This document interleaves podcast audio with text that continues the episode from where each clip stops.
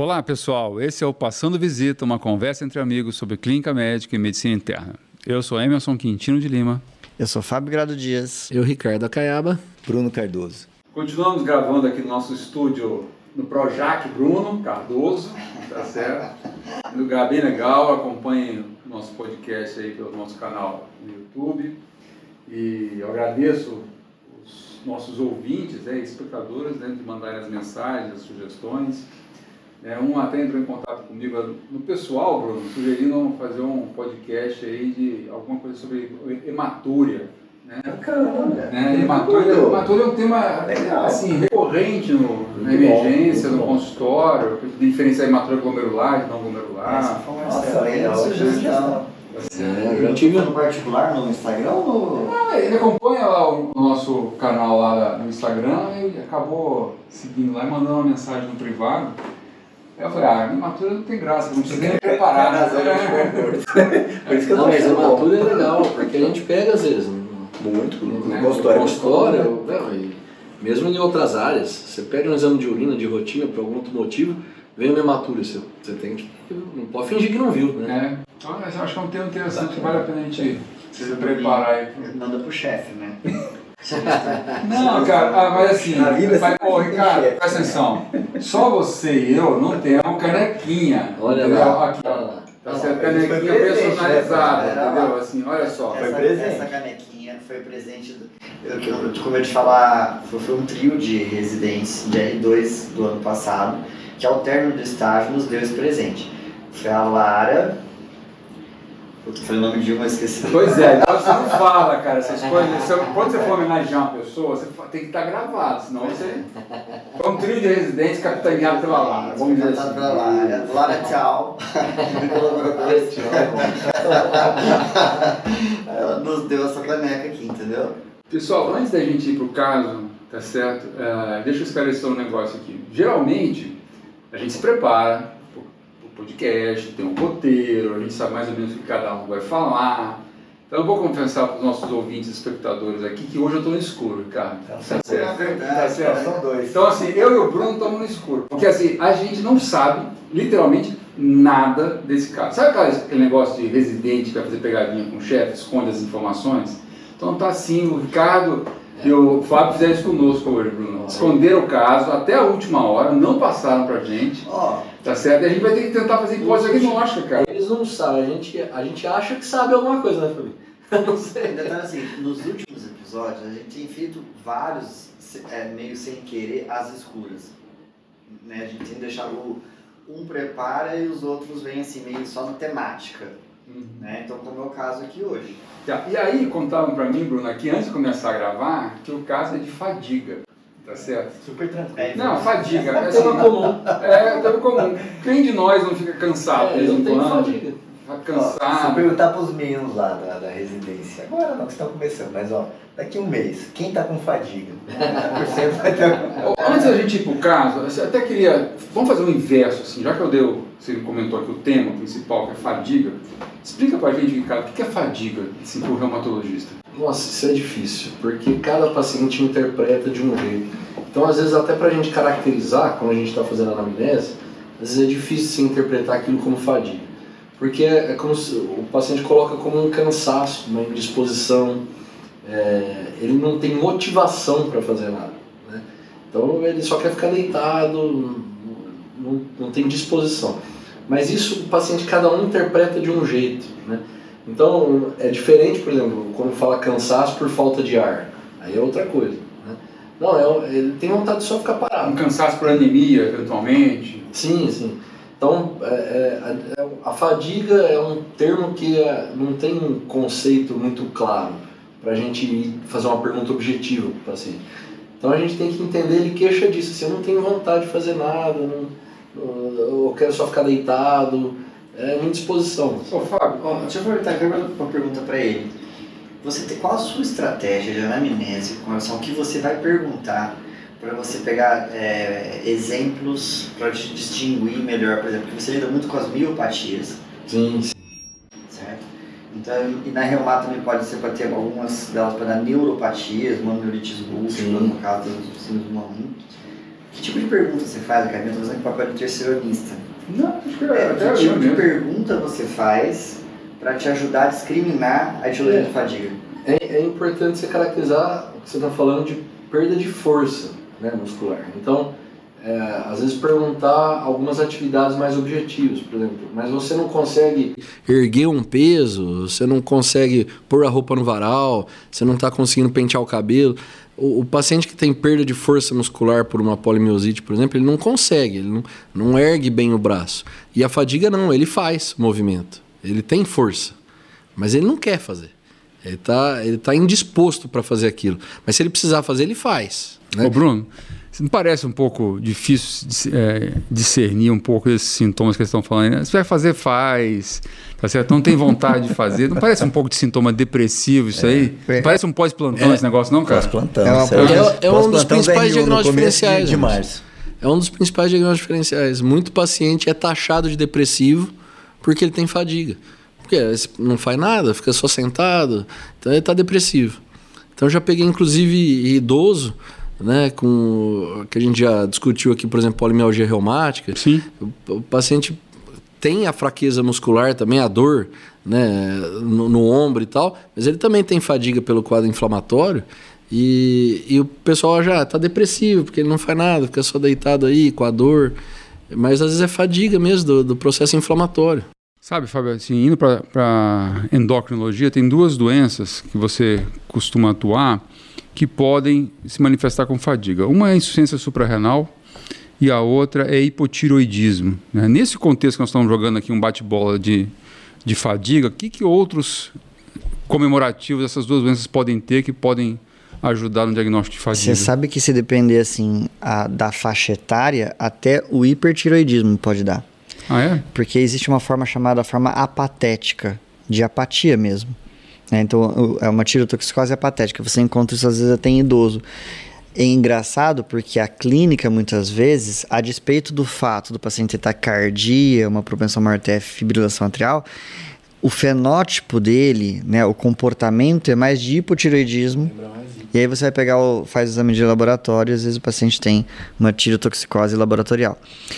O, o, o hipotiroidismo, né? Então, assim, a semelhança, por exemplo, de uma síndrome anêmica, às vezes alguns achados de exame físico podem te chamar a atenção, além da questão da sonolência. né? Então, as doenças do Acaiaba não costumam cursar com sonolência. né? Então, assim, é um, diferen- um diagnóstico diferencial para etiologia de anemia, de apatia. Agora, por exemplo, fâneros, você vai ver fragilidade de fâneros, queda de cabelo, unha quebradiça, certo? A pele um pouco mais mixedematosa. Né? A- a- o mixedema ele tem uma característica de, de ser um edema que ah, não é o edema habitual de, de aumento de pressão hidrostática em leito venoso. Então, só um interromper aqui, Fábio. Mixedema. O sujeito tem que ter quanto de TSH para ter mixedema? Para poder valer. Ah, aí é um TSH que você vai pegar dos 50, 100 para cima. Tá? Não é muito comum no consultório. Não, não é. Nem, nem, nem mesmo internado, mixedema. Não, não é. Porque dá a impressão que mixedema é uma coisa prevalente. E não é. Não é. Né?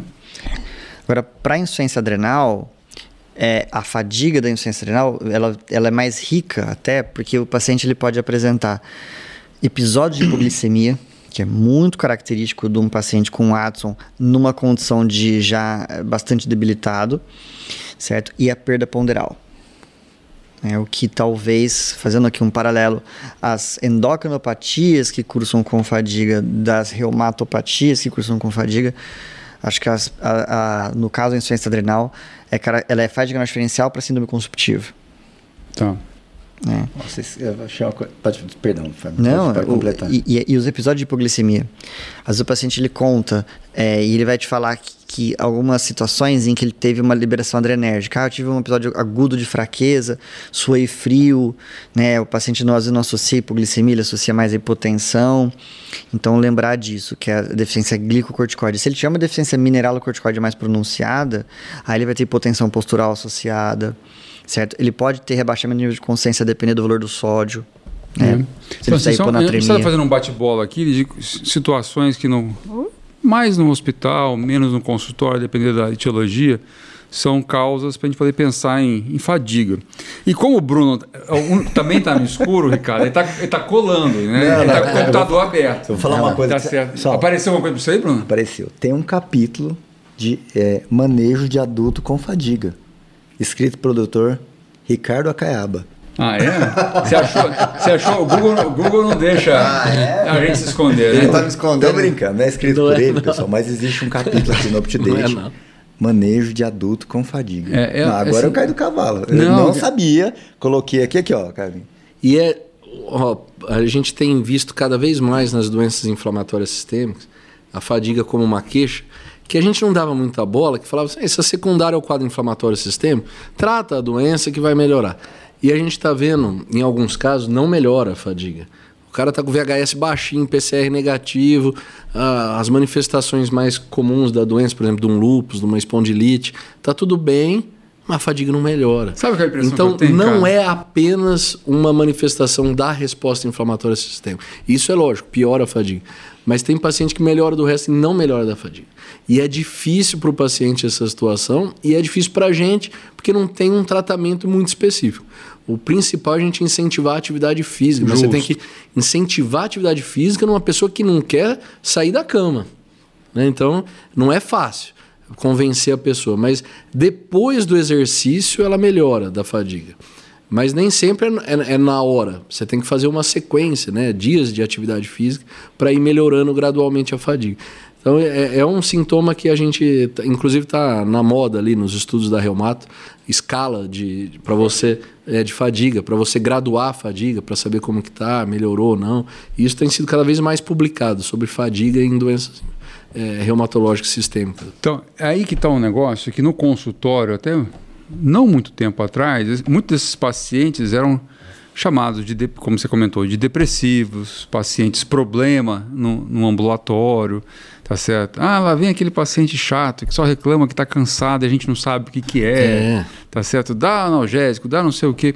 Então, não só na reumatologia, mas uma área, de uma forma geral, a percepção que eu tenho, depois de quase 30 anos de formado aí, é que a gente está valorizando muito mais hoje, e, e para melhor, as queixas que os pacientes tinham, têm, né, do que no passado. É, a gente está rotulando menos os pacientes né, e tentando ser mais minucioso. Isso, né? chama PROs, o Emerson, nos estudos aí é. em inglês, que é Patients Related Outcomes. Quer dizer... O que, que importa para o doente? É. É verdade. O, o objetivo do doente ali, o que, que ele quer? Ele quer melhorar a dor, quer melhorar a fadiga. A gente quer melhorar o, a biópsia, quer melhorar o VHS, quer melhorar. O paciente não quer saber disso, ele quer melhorar. E quando você vai para o curso de gestão que o Bruno fez lá junto comigo, lá, né, antes, né? Na verdade, o Bruno que me estimulou a fazer né, o curso de gestão em saúde. Né? Então, quando você vai ver o que, que importa para o doente. Né? Então, tem o IHI, que é o Instituto de Healthcare Improvement, né? Então, tem várias patologias, Ricardo, né? Que tem os seus desfechos clínicos, né? E, e um grupo de desfechos clínicos são esses PROs, né? O que, que importa para o doente, tá certo? Então, se o que importa para o doente é melhorar o cansaço, é isso que importa pra, tem que importar também para a gente, tá certo? Se o que importa para o doente é subir a escada da casa dele, a gente tem que dar um jeito de melhorar a vida do cara. Não adianta fazer uma prótese de quadril belíssima, mas o cara não consegue subir três, três degraus. Isso é interessante, né? Entendeu? Ele não quer saber por exemplo, tem que colocar uma prótese, qual prótese que ele vai colocar, qual que é o ângulo. Ele quer andar, ele quer subir a escada, ele quer melhorar a dor. Assim, a gente tem que perguntar. Eu tenho aprendido isso muito no dia a dia com a Mari, né? Que a gente faz ambulatório junto, e ela sempre me chama atenção e eu tomo bronca quase todo dia. Falou, mas que que, se a gente melhorou a dor do paciente? Não. A doença dele é essa, mas ele está com dor agora. Precisa resolver o que está incomodando ele, né? Então... Interessante vamos, isso aí. É, pessoal, vamos lá então para o caso. Parece que o caso é do consultório do Fábio, que mandou para o Ricardo, que devolveu para o Fábio, que voltou para o Ricardo. E ficou nesse bate-bola aí, a gente não sabe o que, que, é até agora, né, Fábio? É, Bruno? Então vamos lá. E para quem não sabe, né, eu e a Acaba atendemos no mesmo consultório, né? Então... Na realidade, o Acaba é empregado do Fábio. exatamente, exatamente. Eu não queria dizer isso ao vivo, mas a verdade é essa. Sou funcionário. Funcionário. é. Vamos lá, Fábio, conta aí, cara. Eu, eu já fui, é verdade, já fui funcionário da Caiaba, viu?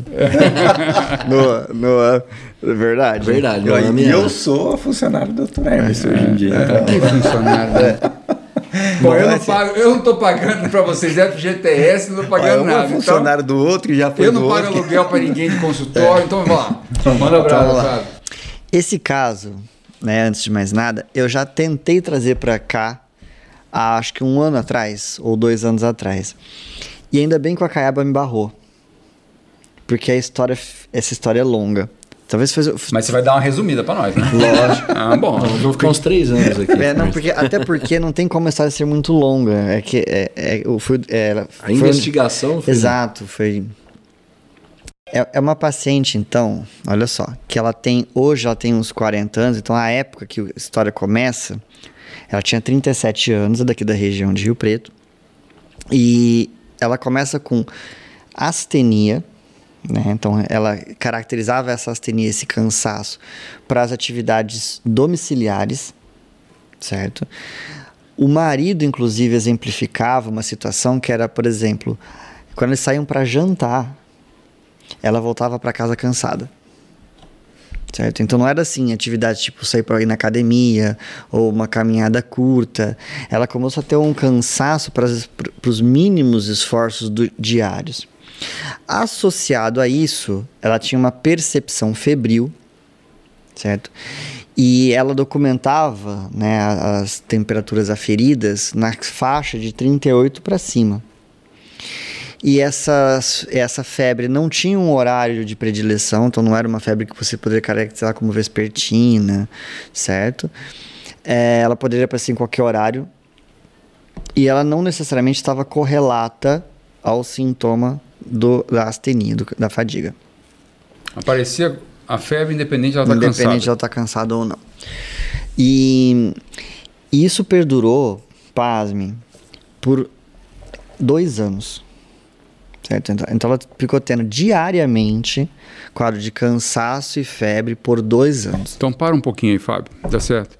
Você conta isso pra gente numa, numa roda tomando cerveja, tá certo? Que a gente tá aqui hoje, tá certo? A gente vai, vai trucar, tá certo? Vai trucar no consultório. Ninguém fica cansado e com febre dois anos sem procurar o médico. Então, certo? É, Aí que tá o negócio. Tô achando estranho esse negócio aí, Fábio. Como é que chama? aquela Assim, Munchausen, né? Como é que é? O Munchausen. Munchausen. Munchausen, né? É, Munchausen, que É, simula e na verdade, febre. ela não ficou dois anos sem procurar o atendimento médico. Eu a conheci por conta de um outro médico amigo nosso que pediu uma, minha opinião. Né? Então a história é assim, literal é assim. Eu recebi uma ligação do amigo nosso pedindo pra, se eu podia encaixá-la, porque é- essa paciente é amiga dele, para excluir. Porque é muito assim, quem não. não- quem, como a maior parte do nosso público é aluno e residente, eles não têm essa noção de Como é consultório privado. consultório, né? Muitas vezes a pessoa te liga já com um diagnóstico. Já cansei de fazer isso pra vocês dois já, É. inclusive, né? Então fala, olha, você não atende, eu acho que eu queria que você investigasse se a paciente não tem insuficiência adrenal. Você acabou de mencionar aqui como causa de fadiga. Pois é. Ela chega ao consultório com uma sacola de exames. Ai, pra quem faz consultório, isso é um terror, É, pessoal. uma sacola de exames. E, e, e- e engraçado como os pacientes no- no- nos consultórios privados, eles tentam ser objetivos, eles se adaptaram a uma prática equivocada dos médicos, que é, só- que é aquele olhar rápido, né, Bruninho? Não tem tempo para conversar. Isso é uma prática de consultório de convênio muito Isso, ruim muito de alguns ruim. colegas de 10 minutos de consulta. Isso. E se o cara chegou com aquela sacolinha, você... ah, meu filho, para, porque tem que ter calma Não, nessa hora. porque, porque a paciente virou, assim- falou assim para mim, doutor, eu não queria tomar seu tempo, como se, só como se aquilo fosse, aquela é minha profissão, né? E eu tô vindo aqui porque eu fiz este exame aqui. E tava lá um cortisol de 5.2. É, e disseram que eu posso ter insuficiência adrenal, estavam querendo me prescrever hidrocortisona. Aí eu falei, não, pera um pouquinho, conta a história pra mim certo? E ela começou a falar que nesse período, então quando eu a- admiti, ela estava há dois anos febril.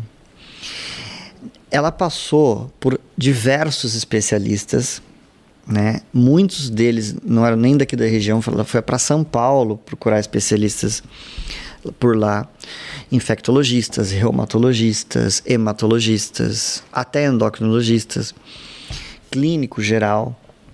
E ela fez muitos exames. Ela foi virada do avesso em termos de coleta de, de, de exames laboratoriais.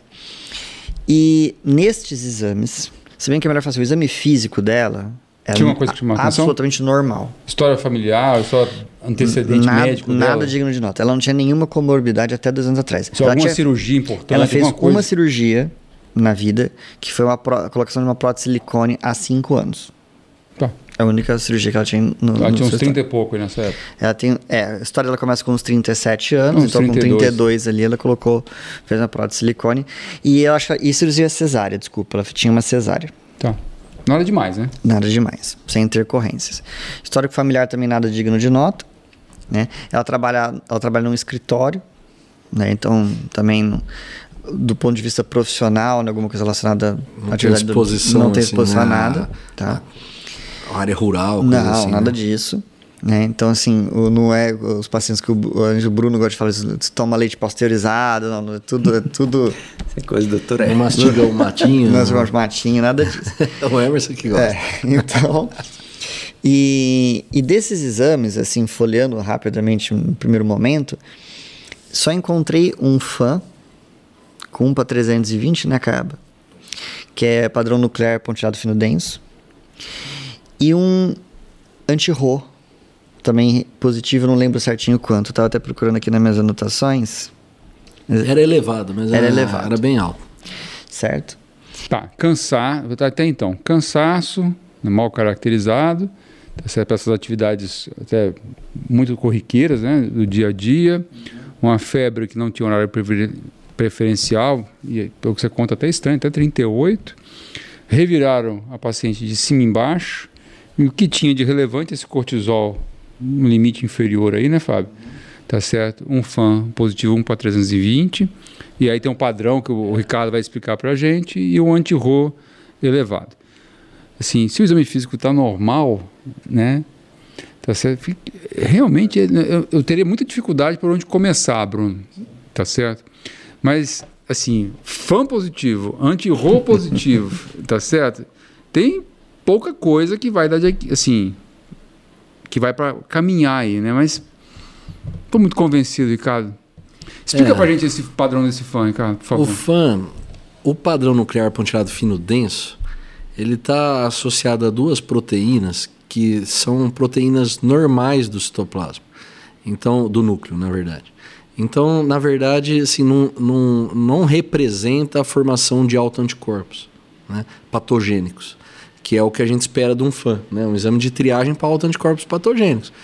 E quando vem esse padrão, não representa. Então, mesmo em titulações altas, se tivesse 1 para 1.280, não muda nada. Então repete Sim. o padrão qualquer, Fábio? Nuclear pontilhado fino denso. Tá. Um Então, 320, geralmente, um a gente 320. não dá bola para isso. É o padrão mais comum. Inclusive, teve um estudo da Escola Paulista que só apareceu esse padrão nos controles. Os pacientes com doença autoimune e reumatológica, nenhum teve esse padrão nuclear pontilhado fino denso. Então, na verdade, ele não está associado à doença autoimune. Então, isoladamente, ele não está associado Não a está nada. associado. Agora, qual que é o perigo? Como é feito esse padrão? Para quem não sabe, o FAN é uma lâmina que a gente faz uma imunofluorescência indireta. Cora essa lâmina. Então, ser positivo é que corou a lâmina. Então, é difícil estar errado o, o positivo, né? Se é negativo, não Agora, o cora. padrão? Agora, o padrão é o técnico que lauda. Não é automatizado. Não é automatizado. Então até existe alguma coisa inicial assim, mas o técnico que checa. Então depende da experiência de quem vê. E o nuclear pontilhado fino denso, ele é muito parecido com o nuclear homogêneo. O nuclear homogêneo, Esse sim é doença, né? ele está mais associado à doença autoimune, ele está mais associado a anti-DNA, né, é, a antistona, que né, são autoanticorpos mais relacionados ao lúpus, mas podem aparecer em outras doenças autoimunes. E, então, assim, o se for nuclear homogêneo, você tem que ficar com o pé atrás e pensar, analisar melhor o contexto. O nuclear pontilhado fino denso, não. Então, a gente tem que é, contextualizar o fã, né? Tem que interpretar. Então, se eu pego um paciente que a clínica é de fibromialgia e por acaso alguém pedir um fã e vem lá nuclear pontilhado fino denso, ah, isso aí foi um achado mesmo, tem nada a ver. Agora, se você tem uma suspeita de doença autoimune e vem um nuclear pontilhado fino denso, não te ajuda na investigação. Mas também não dá para você ignorar. Você fala, e, se- e se for um padrão nuclear homogêneo, por exemplo? Então, às vezes, vale a pena eh, né, aprofundar nos autoanticorpos específicos, igual o Fábio pediu o anti-RO. Mas e o anti-RO? Agora explica um pouquinho o É. anti-RO. Agora, o, o anti-RO, a gente tem dois tipos de anti-RO que são importantes como patogênicos. Tem um anti-RO que é pelo peso de quilodalto, 60 quilodaltos e os 52 quilodaltos. É, esses estão associados a algumas doenças autoimunes. É, mas nem sempre quem tem anti-RO tem doença autoimune. Opa, então agora você está me contando uma novidade. É. Tanto que vocês já ouviram falar do lúpus neonatal, que a criança nasce com umas manchinhas vermelhas tal, que desaparece com o tempo, ou ela pode ter, né, um, graças a Deus é uma pequena porcentagem, pode ter um BAVT. Sim, né, faz uma miocardite Isso. e evolui com, com um bloqueio. Então, quando a criança nasce assim, com lúpus neonatal, a causa disso é o antirro da, da mãe. Da mãe, beleza. E a maioria das vezes, o que, que a mãe tem? Nada. Só tem um antirro. Por isso que ninguém descobriu que ela tinha antirro. Ela não tinha doença autoimune nenhuma. Então, o antirro nem sempre está associado à doença autoimune. Tem gente que tem antirro e nunca vai ter nada. Né? Então, ter um antirro não quer dizer que ela tenha uma doença autoimune. Ela tem um anticorpo que pode sim estar relacionado a uma doença autoimune, ele pode aparecer no lúpus, pode aparecer em miopatia inflamatória, pode aparecer em síndrome antissintetase, que a gente já comentou aqui algumas vezes, e pode aparecer no síndrome de Jogren, né? Que é o anticorpo mais relacionado na, na síndrome de Jogren. Então, ele pode aparecer nessas doenças autoimunes, merece avaliar a paciente que tem anti-RO sobre isso, porque às vezes tem uma doença dessas numa fase ainda inicial, que não tem muita queixa, mas nem sempre tem. Então, as quatro que você falou: lupus, antissintetase, Jogren. Miopatia inflamatória, polimiosite. polimiosite. Só que alguma dessas doenças, assim, rapidamente, encaixam nessas queixas que o Fábio está comentando? A fadiga, todas podem dar. Mas se você for ver quantas pessoas têm fadiga no mundo e quantas têm doença autoimune, né? Assim, não é um sintoma muito específico. Mas digo assim, isso, fadiga né? e essa febre assim, persistente ao longo é, de dois aí anos. Aí tem essas febres. Então, a febre principalmente, junto né, com a fadiga, é, fala, tem alguma coisa, né? E aí, tendo um anti-RO, a gente pode até pensar em investigar, mas você não vai conseguir fechar diagnóstico clínico só com isso, porque você não diferencia nenhuma dessas doenças. Então, talvez a gente vai precisar de tempo. É lógico, é porque ela já fez, né? Hemograma, urina. Já fez tudo. Não né? tinha nada, né? Então, nada. como eu falei, para um lupus, Inclusive... teria que ter ou alteração hematológica, ou alteração renal, ou lesão de pele, aftoral. Ela não tem nada disso. Então você não vai conseguir fechar um diagnóstico de, de lupus. Ela não tinha síndrome seca, então, né, que o, o, o, Fábio, a gente não falou aqui, mas o Fábio tinha perguntado na época. Então não, não tinha como caracterizar uma síndrome de jogo. Ela não tinha perda de força muscular para caracterizar uma miopatia. Então, não, não tinha substrato para você fazer diagnóstico clínico. Então, talvez precisaria acompanhar a evolução desse quadro. Deixar né? a doença andar Ou um pouco. É outra doença, uma pessoa que tem um anti-RO que foi coincidência. Ô, Fábio, sim, não, a médica procurou por causa do cortisol. É, e para só acrescentar nesses exames que vocês perguntaram, ó, hemograma, nem normalmente essas doenças inflamatórias ou autoinflamatórias, como eu acabo agora de falar, elas podem cursar com anemia de doença crônica. Não tinha. Não tinha. Hemograma absoluto normal. Prova inflamatória. Nada. Entendeu? Então, assim, só não vai, você só não vai imaginar que é Munchausen, como a Caiabinha disse aqui, porque a febre é bem objetiva. É, Munchausen, para quem não sabe, é que o paciente fabrica os sintomas, simula, né? Simula, simula, fabrica. Então, assim, é... Esquenta então, o termômetro. É verdade, já é, é verdade, né? É? Mas assim, você tinha esse dado objetivo. Então, ela fechava o que hoje em dia está cada vez mais raro, né? A febre de origem determinada. Que a gente discutiu no episódio um passado, atrás. que era um caso lá do consultório. Então, mas era um caso em idoso. Um né? caso em idoso. Um, um caso em jovem. É. Caso em jovem. Aliás, é isso que eu acabo comentando é interessante, porque a forma acadêmica de você procurar, pesquisar e estudar a febre determinada é separar, né? O paciente idoso, na criança no paciente imunossuprimido neutropênico, certo? Então, ela, no caso aqui, não, não era nenhum destes. Né? O que, que, vocês fizeram? Bom, só antes de passar para frente, o que, que vocês fizeram? Você e esse perguntar. cortisol, Fábio? Eu disse a ela que eu achava que ela não tinha insuficiência adrenal. Insuficiência adrenal, como causa de febre, na sua forma a mais comum, que é a autoimune, é incomum exceto se ela tivesse uma insuficiência adrenal secundária uma micose profunda, o que não é, é raro da gente encontrar, né? Histoplasma, paracoco, certo? Só que aí é aquela coisa, né? É, eu lembro do episódio passado, o Emerson fez feito comentário Pra quem não viu, né, na, na último episódio, era uma febre indeterminada num paciente idoso do Emerson, que ele chamou o dermato para examinar. Isso. É verdade. E, e de fato, esses pacientes, a gente tem que olhar a pele. E ela não- não tinha nada. Nada também do quadro cutâneo que pudesse. Porque, e isso é importante para pensar em Addison, porque a insuficiência adrenal primária ela pode evoluir com escurecimento de pele. Então, escurecimento de prega simiesca, escurecimento de mucosa Peça oral. simiesca é aquelas preguinhas da mão, né, Fábio? É o M, o M as da mão. linhas, aqui. as linhas da mão. Linhas da mão, né? O Bruninho Fábio? gosta de ler a mão no futuro, sabe? Assim? Então, certo. então ele fica lendo as pregas simiescas. E por que que acontece isso, né? Quando a gente tem o o- como a doença primária da adrenal A melatonina aumenta, é isso mesmo?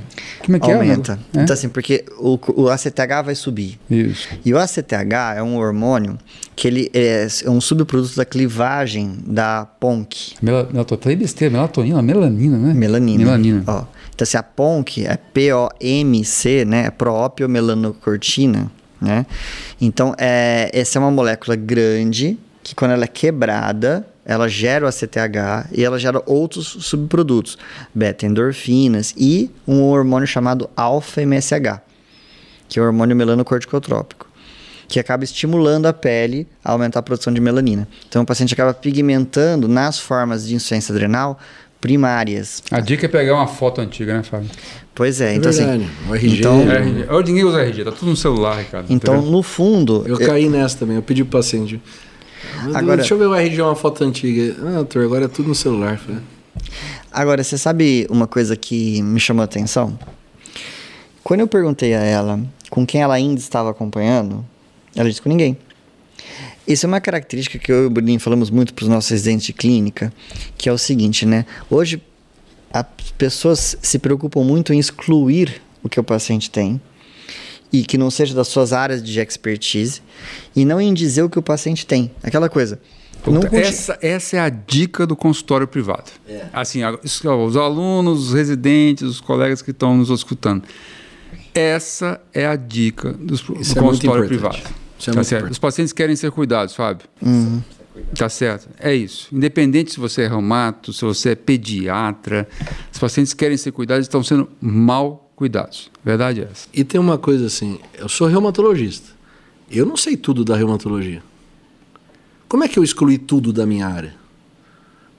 Eu vivo aprendendo, eu vou em congresso três vezes por ano para aprender. Tem coisa que eu já vi aula 20 vezes e eu não consigo guardar direito. Como que eu excluí tudo da minha área e vou. Para mim é uma prepotência eu falar assim: da minha área não é nada. E várias vezes eu recebi do colega falando isso e eu falei: é da área dele. Eu pedi os exames, eu fiz o diagnóstico e devolvi para ele. Falei, você falou que não era nada, ó. Era. eu e o Bruninho temos Mas várias isso, isso histórias. aí acaba que, como nós ficamos na clínica, É. esses pacientes acabam, ó, não é desse, não é desse, não é desse, alguém precisa cuidar do paciente, porque ele quer ser cuidado. Ele, É, ele não sabe de quem ele é, ele quer ser cuidado, ele precisa É. ser cuidado. E a gente acaba pegando e cuidando. né? Isso é o nosso dia a dia lá na, E na eu, clínica. eu acho que o objetivo do médico é tratar o paciente. Não é exercer a reumatologia, não é né, exercer a endocrinologia. Você faz, esse é o meio pelo qual você vai cuidar do paciente. Mas tem que cuidar do paciente. Se, se ele não tá, se você encontrou um caminho para ele, ó, a doença era a insuficiência adrenal e que vai tratar o Fábio. Aí tudo bem, você já passou para o Fábio cuidar, não precisa cuidar mais. Mas enquanto você não descobriu, não, não faz sentido você abandonar ele, né? Ó, mas eu acho que a sorte dela foi ter encontrado vocês dois no caminho aí. É, a gente não Ela sabe nada por enquanto. desfecho Ô, ainda, ô, né? ô, ô, Bruno, eles estão falando um monte de coisa aqui, enrolando aqui, dourando a pílula, mas não foram para frente ainda. né? Então a gente tem uma fadiga, febre, Há dois anos. há né? dois anos, um fã nesse padrão que o Ricardo comentou, o anti-RO, o cortisol que o Fábio já tirou da, da cabeça da paciente, que é não insuficiência tinha, não suprarrenal. tinha todo o quadro, né, Fábio? Clínico para pensar em insuficiência O exame renal. físico era normal, as provas inflamatórias negativas, o hemograma também não tinha nada que chamava atenção, além. E os outros exames também não, pelo que o Fábio Você está chegou a comentando. fazer teste de estímulo, Fábio? Não lembro. Não. Não. De pela clínica. teste de estímulo é difícil de fazer, viu, Ricardo? Não tem Não. a medicação no Brasil, tem que importar, Esses difícil de é, comprar. Não, mas Eu é, é que assim. com o paciente lá na enfermaria, mas não teve. Dá pra fazer Mas ela, ela, ela, ela não tinha. Eu, eu acabei repetindo o cortisol basal. dosei até o ACTH, pedi anticorpo anti-21 hidroxilase, que é anticórtex adrenal, só para falar que ela não tinha. A, na primeira consulta eu já disse a ela Que não era. que eu achava que não era, mas Não que eu pediria clínica. os exames. Até para que eu pudesse estudar um pouco melhor, né? O, o, o que ela tinha de Ah, exames. essa é outra dica do consultório. Pediu urina 1 e volta semana que vem. Reto forese de proteína. Demora mais. né? Brincadeira, pessoal, aqui, mas assim, o Fábio excluiu outras doenças. Isso é uma estratégia de consultório, desde que você deixe claro para o paciente também. Não, porque, Sim. eu- porque era tanto exame que eu falei assim pra ela, olha, se você puder, me enca- hoje você tem tudo em PDF, né? Eu falei assim, me encaminhar esses exames para que eu possa olhá-los em ordem cronológica, tentar ver se eu consigo tirar alguma coisa, alguma informação ali. Então, por isso que eu pedi a ela que ela me encaminhasse os exames e eu pediria esses para excluir a insuficiência adrenal. E o que, que você fez, Fábio? Aí é que tá. É, é por isso que esse caso é polêmico, acaba não tava deixando trazer. Eu não sei porquê, com tudo normal, só com esse fã pra- padrão nuclear ponteado fino denso que pessoas normais podem ter, e esse RO fora de contexto, porque ela não tinha, por exemplo, pra, pra miopatia, eu cheguei a pensar em miopatia. Ela não tinha uma CPK alterada. Uma odolase É. Então, assim, então você vai pensar, o Acaba falou lupus, cadê o resto? É, Jogren, síndrome seca, cadê? Né? Uma miopatia, não era Não perda de força, né? Então, é, eu não sei porque eu tinha lido alguns artigos de sobre febre induzida por próteses. Prótese de quadril? Por- por- por próteses de modo geral. Inclusive. É, inclusive, inclusive. Né? Então eu falei assim, olha, às vezes você pode ter uma, uma resposta autoinflamatória cujo gatilho possa ter sido um corpo estranho. Isso existe? Pelo OMS, não. Né? Então assim, então, é, porque Essa é a polêmica. essa é a polêmica, por isso que esse caso é polêmico. Existe uma síndrome que ah, chama síndrome ásia. Você não encontra no up-to-date, viu, Bruninho? Não, pro- você não acha. Exato. é. Que é, que é a auto, a- o primeiro de auto, autoinflamatório, né? é Síndrome induzida por adjuvantes. Tá, vou dar uma cutucada agora. no- Síndrome autoimune induzida por adjuvantes. Vou dar Que outra em inglês cutucada. Como é que fica é? Tá, Ásia. Então, Ásia. É uma abreviação. Eija, eija. É. Vou dar outra cutucada agora. Tem no site da Sociedade Brasileira de Reumatologia. Ó, esse negócio não existe na OMS. Não tem um CID. Fibromialgia tem CID, Ricardo? tem. Fibromialgia agora tem. Ah, então explica Estamos a polêmica um pouquinho aí, Ricardo. Não, é porque a, a síndrome Ásia, que é síndrome autoimune induzida por adjuvantes, é tudo que você usa no corpo humano que não é natural. Então, por exemplo, quem descreveu isso, eu tive a oportunidade de ver uma aula dele sobre isso. Foi o Dr. Yehuda Schoenfeld. É um reumatologista israelense. É, eu vi isso aí. Você É de já viu? 2011, né? Eu assisti a aula dele sobre isso. Por isso que eu acredito, porque ele foi bem convincente na aula. Mas depois né, que ele descreveu essa síndrome, tem vários relatos. E, então, assim, é um consenso que existe a síndrome. Mas ainda não tem um, um consenso em como fazer o diagnóstico, em como tratar. É, então, assim, ainda é muito subjetivo. E isso que dá polêmica, porque não tem um exame diagnóstico. Mas do ponto de vista teórico, faz até um certo sentido, né? Você botou uma coisa que não é natural no seu corpo. Tá certo? Então, o que, que eu vou querer fazer? Teoricamente, pode acontecer que eu querer expulsar isso daí, fazer rejeição. Exato, É, o que essa a acontece teoria. com o transplante, por exemplo. Tá certo? Você vive com imunossupressão rejeição. para não jogar fora o, o órgão, né? Para fazer transplante. Então, em quem tem uma predisposição, Inclusive, Ricardo, só para poder, desculpa, para não te cortar, no passado, quando os imunossupressores para transplante de rim, por exemplo, não eram os atuais, não eram tão bons como hoje, se utilizava febre, né, como um dos febrícula, como um dos sintomas de, de rejeição. Então eu aprendi na residência médica, Mas gente 93, usa ainda, né? 94. Na minha época eu ainda usava. É, febrícula, como. Hoje ninguém, ninguém Interleucina tem. 1, ninguém tem interleucina isso. A febre 6, você né? vai ver. Mas febre é um dos critérios para possível rejeição. Então, que a febre é faz consequência sentido. disso. Faz Você sentido está isso. produzindo citocina inflamatória, interleucina 1, interleucina 6, que vai dar febre. E, e isso, por que está produzindo? Né? Deve ter uma inflamação subjacente que no- o paciente fez transplante. Aí a mesma coisa. Adjuvante, é uma das cirurgias ah, plásticas mais feitas no mundo é prótese de mama. E é principal no Brasil, inclusive, né? Então, assim, é muito falado é, a síndrome Asia, a síndrome Ásia, na, nos pacientes que fizeram prótese de mama, mas não precisa ser prótese de mama. Isso pode ser com injeção de algumas substâncias Preenchimento. de preenchimento. Isso pode ser também em outros materiais ortopédicos, igual você comentou, prótese de quadril. É, isso pode acontecer, é, por exemplo, com adjuvantes de vacina, que é onde eu ia chegar, que eu estava falando da aula. É, ele deu aula explicando de onde ele tirou isso. Que quando o, o- teve a guerra do Iraque, muitos soldados para ir para a guerra foram vacinados. E eles foram vacinados com várias vacinas, porque era tudo americano, que, Iraque não, né? que não precisava tomar vacina de nada daquilo, e de repente tinham que vacinar um monte de doença infecciosa para ir para o Iraque. E, e aí eles tomaram uma série de vacinas seguidas. E alguns desses soldados desenvolveram um quadro sugestivo de uma doença autoimune. E ele foi estudar isso. E ele viu que um dos componentes da vacina, de adjuvantes da vacina, era incomum em várias dessas vacinas. Não era o antígeno da vacina, né, para você induzir a resposta vacinal.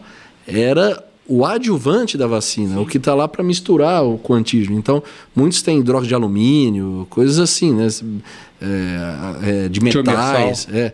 Então, Timerosal.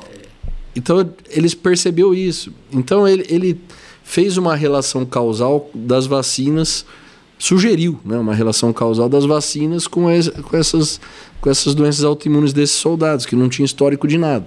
né. Então aí ele começou a descrever essa síndrome e começou a perceber, a perceber em outros adjuvantes, né, não só nas vacinas. Então daí que surgiu a síndrome ásia.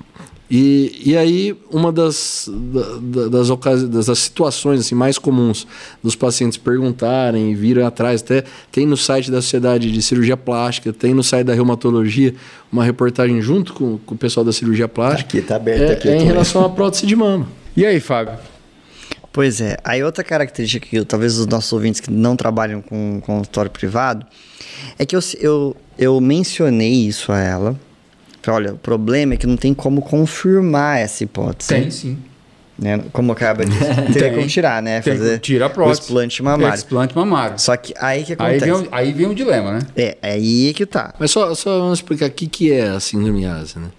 Então, a síndrome ásia, ela pode ser, é por isso que é subjetivo, são sintomas de febre, fadiga, pode ter até miopatia mesmo, é, com mialgia, artralgia, sintomas assim, que são sintomas vagos, né? Então, é essa que é a polêmica, assim, quantos pacientes têm artralgia, fadiga e é uma fibromialgia? Pô, mas assim, sendo bem sincero aqui, Fábio, não sei de onde saiu o clique para você pensar nisso aí no consultório, mas é difícil, né? Sentado lá no consultório, você colocar para paciente a possibilidade de fazer explante mamário para poder confirmar uma hipótese diagnóstica com Aí- esses sintomas, né, Fábio? É, aí entra um negócio também que a gente tem que ser humilde, né? Porque assim, pelos nomes de médicos especialistas que ela passou, é, eu pensei assim, bom, não vai ser uma doença comum. Eu tinha que pensar também fora da casinha. Eu estudei os exames dela, não tinha nada realmente que pudesse sugerir. Aquela coisa a gente sempre fala, parta do indubitável para fazer o raciocínio clínico. Febre e fadiga. Puxa, dois dos sintomas assim que mais desafiadores da clínica médica. Tá, vou pegar por um achado de exame físico, não tem. Vou pegar pela, por um exame complementar, um FAN que não, Nada não encaixa objetivo. nada. E tem esse RO. As quatro doenças que, eu- que a gente comentou aqui que a Cabra reforçou, nada. Então eu pensei, só que, por onde eu caminhei, esse anti-RO pode denotar uma doença autoinflamatória. Autoimune, no caso. Então eu, eu comentei com ela a possibilidade, só que eu dis- disse que eu não sabia o que fazer. Aí a paciente mesmo, nessa segunda consulta, ela me verbalizou que ela não se importaria de retirar as próteses, certo? Porque ela colocou meio que numa vibe de oba-oba de amigas. Bom, é, num- pro- pro uma- entre a primeira e a segunda consulta, que eu mencionei a possibilidade do diagnóstico, é, mas eu não tinha proposto ela retirar, paciente de convênio vai e estuda, né, Bruninho? Ah, eles vão Acho que ler. todo mundo vai Todo mundo estudar, estuda, né? Aí ele foi, ela foi e pesquisou, achou um grupo no Instagram de mulheres que divulgam sobre essa síndrome. E ela voltou na terceira consulta dizendo assim, doutor, eu tenho essa síndrome ásia. Ela falou, e eu quero tirar minha prótese. Aí, né, Ninguém segura. ninguém segura. e ela procurou, então, o cirurgião plástico que colocou, mencionando a história. E ele achou um absurdo no- e se negou a tirar. Ela foi num segundo cirurgião plástico, que também se negou a tirar. Aí ela foi num terceiro sem e, e pediu para fazer a retirada das próteses sem contar o motivo. Né? E aí ela retira as próteses. No terceiro pós-operatório, terceiro dia de pós-operatório, Bruninho, olha só, a febre cessa. De pirona. Deu de pirona pra dois. Ela melhorou a febre. Não, ela, ela melhora da febre. Então, assim, e ela volta no consultório, né, após a retirada das próteses, feliz da vida. Porque ela não estava mais apresentando febre. O porém, Agora eu vou fazer, um negócio. Pa- Parou a febre, ela ficou ótima. Ótima ela não ficou, porque a fadiga, ela falava que melhor- tinha melhorado uns, É isso que eu ia chegar. uns 50%, 60%. Tá. Melhorou um pouco, mas Melhorou não um pouco a fadiga, mas não passou. Mas não Você colheu um fã de novo um anti-horror, não, né? Então, pera lá. Eu, eu falei assim, bom, sabe aquela história? Vamos ver, às vezes demora um, com um pouco mais de tempo, né? Tá. A sintomatologia gradualmente vem a melhorar. Ela ficou assim, acho que uns seis meses sem febre e com a fadiga, ainda uma fadiga residual. Até que, inclusive, houve uma, uma consulta que o, ma- o marido apareceu junto. O marido raramente ia junto, né? Ele foi na primeira, né? Sabe que marido não vai em consulta, né? Não outra, vai. outra coisa de consultório. É, É, É difícil. Aí ele foi, e ele falou, doutor, o senhor faz o que o senhor quiser com ela. É, dá o que o senhor quiser dar de remédio, mas você tira a fadiga. Ele estava inconformado que ela, porque ela voltou depois de uns seis meses, Bruninho. Ela tinha estagnado a fadiga, ela volta a ter, a ter uma fadiga mais intensa. E os episódios febris, não de modo diário, como no começo, voltam esporádicos. E aí, nesse momento, eu falei assim: bom, apesar dela ter passado em todos os reumatologistas do. do ela passou por alguns, dois ou três. Falei: eu vou, eu vou mandar para quem eu confio. Eu bati na porta da Caiabinha, né? Meu funcionário. É, imaginando, imaginando que ele ia me xingar, né? Só Caiabinha. Eu, e eu já tinha antecipado a história porque eu queria trazer essa paciente. Que momento para o nosso ouvinte saber que eu quis trazer o caso para cá? Quando ela melhora da febre, no- um mês depois da cirurgia da, da- do explante mamário. Fala pra mim, Fábio, nessa hora que você bate na porta do, do Ricardo, bateu uma dor na consciência de, de sugerir ter das próteses? Ela não estava arrependida, mesmo com uma sintomatologia mais branda, mas que estava voltando. Tá, isso é uma coisa que a gente tem que, às vezes, confessar, que a gente sugere uma coisa, às vezes não dá muito certo. Não sei o que vai dar o caso aí, entendeu? E aí, ela. Quando eu bati na, na caiaba, eu falei assim: olha, será que não pode ser uma miopatia que eu não tô pegando aqui, inflamatória? Eu tava mais na linha das miopatias. Tá. E, o, e aí, o, a caiaba me deu uma aula de miopatia inflamatória. e ele falou: não, deixa que eu atendo. Né? E, e, e- é engraçado que a paciente ia me contando, porque o filho dela acompanha comigo também, a avaliação de puber- pubertária. Então ela- eu, eu falei, e aí, o que, que ele contou pra você? Eu só ia monitorando. Agora eu vou passar a bola pro Caiaba contar da anamnese dele pra frente. É. Tá aí, aí o Fabinho jogou a bomba pra mim. Não, mas é, é bom esses casos, né? Desafiador. Então aí, é, eu eu tenho até aqui a consulta. Qual foi- o- qual- o- o antes dos- prontuário- Mas põe, tua linha de raciocínio, Cabinho. Isso. Então, assim, o Fábio me passou o caso, depois ela veio, contou toda essa história. E, e aí já tinha todo né, esse raciocínio que a gente discutiu, e acho que é coerente a hipótese de síndrome ASE. O, o que acontece é assim: qual o principal fator de risco para o paciente desenvolver uma síndrome ASE? É ter o, o, o gatilho. É ele Eu já Ter uma disfunção né? ele já ter uma predisposição, e entre elas é, é- é doença autoimune. Então, Então, você está querendo me convencer que ela tinha alguma coisa subjacente, que a prótese deu um gatilho para poder aparecer os É, sintomas. foi isso. Poderia Então, ser. então, mas é isso que a gente tá falando, porque a síndrome ásia, ela é uma, é uma paciente que tem uma predisposição que quando exposta ao adjuvante, ele serve de gatilho para doença autoinflamatória. Então, é, eu, eu recebo no consultório pacientes que querem fazer preenchimento ou uma prótese mamária e o cirurgião plástico é, é, tem um receio e pede para avaliar com o reumato Porque tem na fa história familiar de doença autoimune, ou às vezes a própria paciente tem doença autoimune. Então explica um negócio. Então aqui, isso deve aprendendo. fazer parte da anamnese do cirurgião plástico. Então eu tô aprendendo um negócio interessante aqui. Vamos supor, um paciente com lúpus estável quer fazer uma prótese mamária, pode? É, tem esse risco.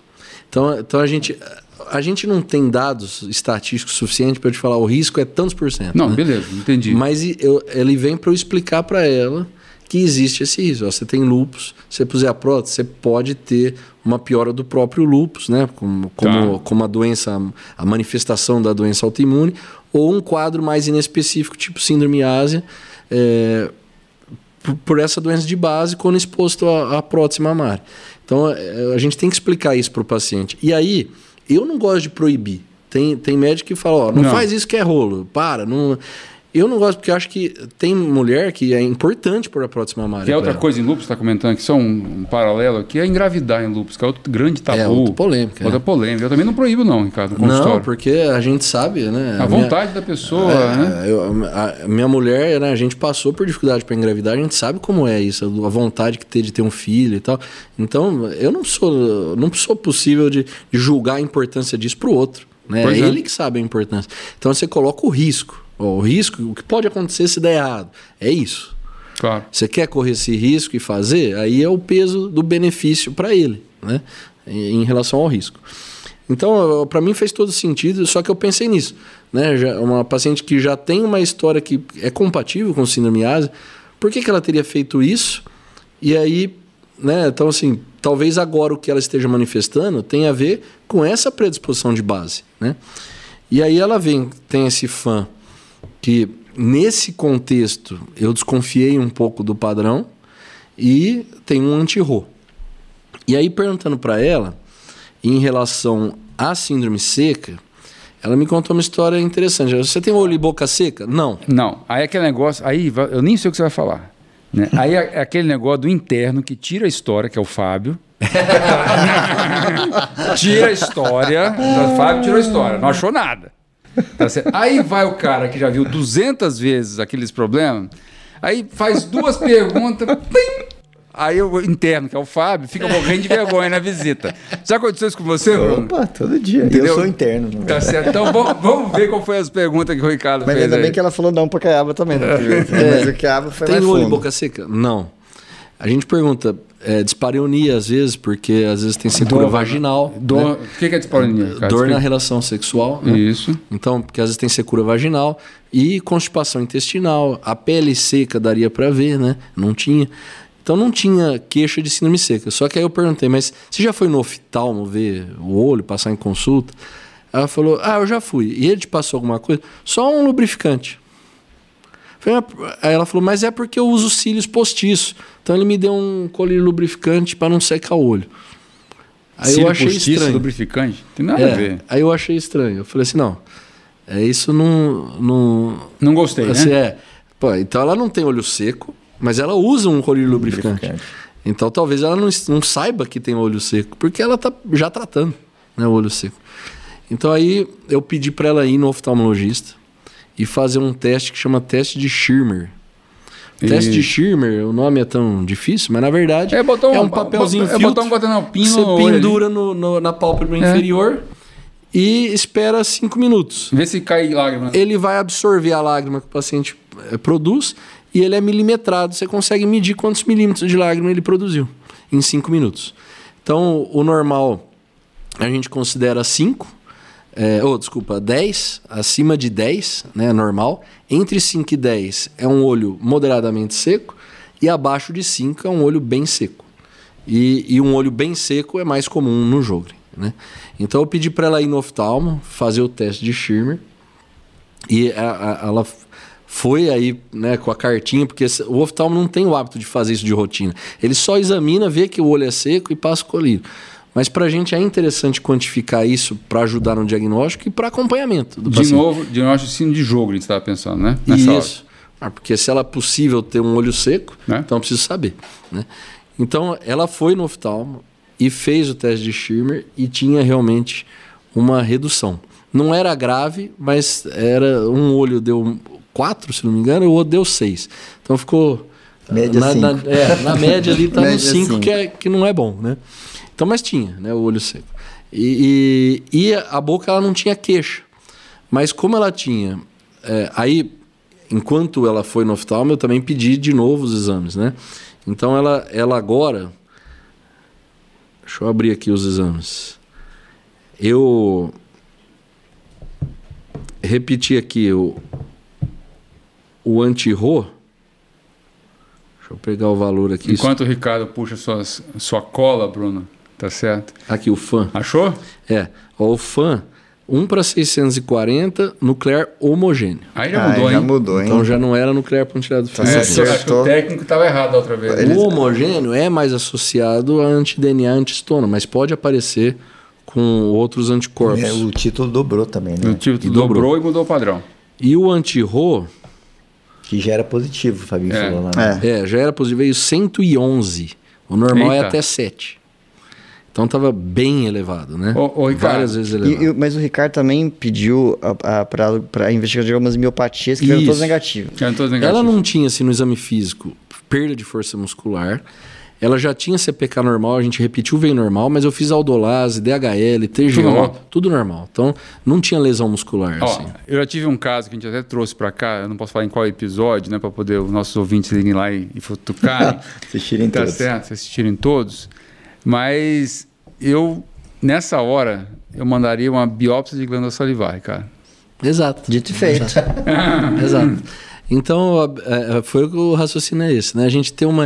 A gente precisa caracterizar no Jogren é, a clínica e a autoimunidade, né? Assim, e, e a, e a- a doença autoimune mesmo, né? Então, o anti-RO é uma manifestação autoimune, mas se você tem um infiltrado linfocítico num padrão de focal, né? Que é o Eles os campos o como é? dá, dá uma, uma infiltração focal, É. né? Então você tem vários focos ali de infiltração linfocítica, é um padrão compatível com o Jogren. Numa mulher com anti-RO e com olho seco, você vai pensar em outro diagnóstico, fica mais difícil, né?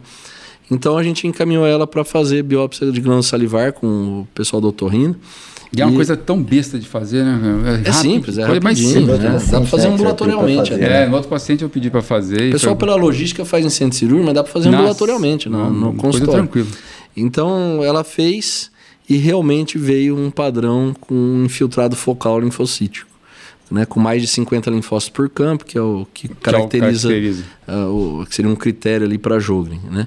Então, nesse momento, com, com esse laudo aí, ficou mais sugestivo aí o diagnóstico de síndrome de Jogren, que, de novo, assim, eu acho que, como o Fábio falou, acho que a prótese mamária foi colocada numa paciente que tinha uma síndrome de Jogren subclínica, digamos assim, estava começando o quadro, e aí aquilo foi o gatilho para ela desenvolver a fadiga e a febre. né?